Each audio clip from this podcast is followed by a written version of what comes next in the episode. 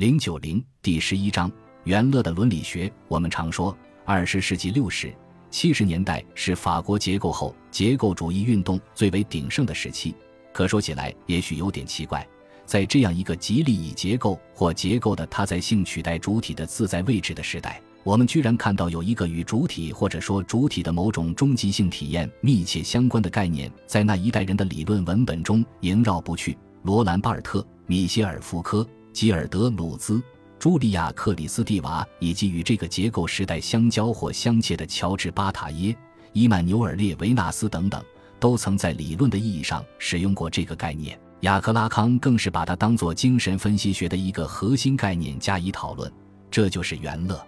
在拉康那里 j o r i s o n s 这个词被用于诸多不同的语境中，其含义也各有不同。Key concepts of Lacanian psychoanalysis, Chap. 一，From Kantian Ethics to Mystical Experience: An Exploration of Jefferson's New York Other Press 一言年半。总体上有五点是我们要把握的。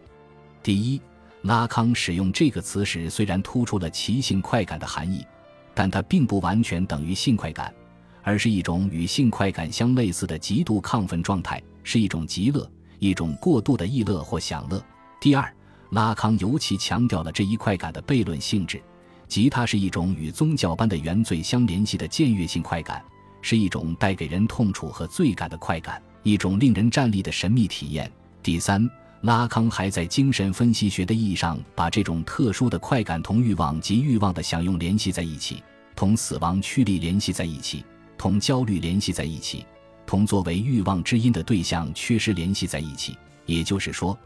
这种快感与满足的经验无关。与一般意义上从具体对象中获得的享乐无关。第四，拉康还在身体享用的意义上使用这个词，是它是与原初的爱欲联系在一起的一种快感享受。这时，这种快感所包含的性含义不再是日常意义的，而是具有一种幻想或想象的特质。第五，尤其是在拉康及许多法国人那里 j o r i s o n s 因其僭越和过度的特质而具有一种特别的伦理学维度。在拉康那里。j o r i s o n s 总是与对原始父亲的谋杀、对父法之禁令的僭越、死亡的凝视、他者欲望的捕捉等等联系在一起，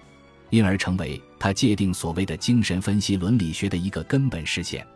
元乐的伦理学因其把我们引向死亡的境遇，故而可以说是一种有关不可能性的伦理学。主体总是且只能在不可能的实在中跳着死亡的舞蹈。那致死之快感享受，便是主体的抒情诗般的内核，是主体朝向其本真之在的最后一跃。不可能性的伦理学，主体性的这一特殊境况，根本上预示了一种文化境遇，预示了上帝死了之后西方现代性的某一伦理朝向。主体因其对极度元乐的追求，而把自己引渡到了死神的宝座前，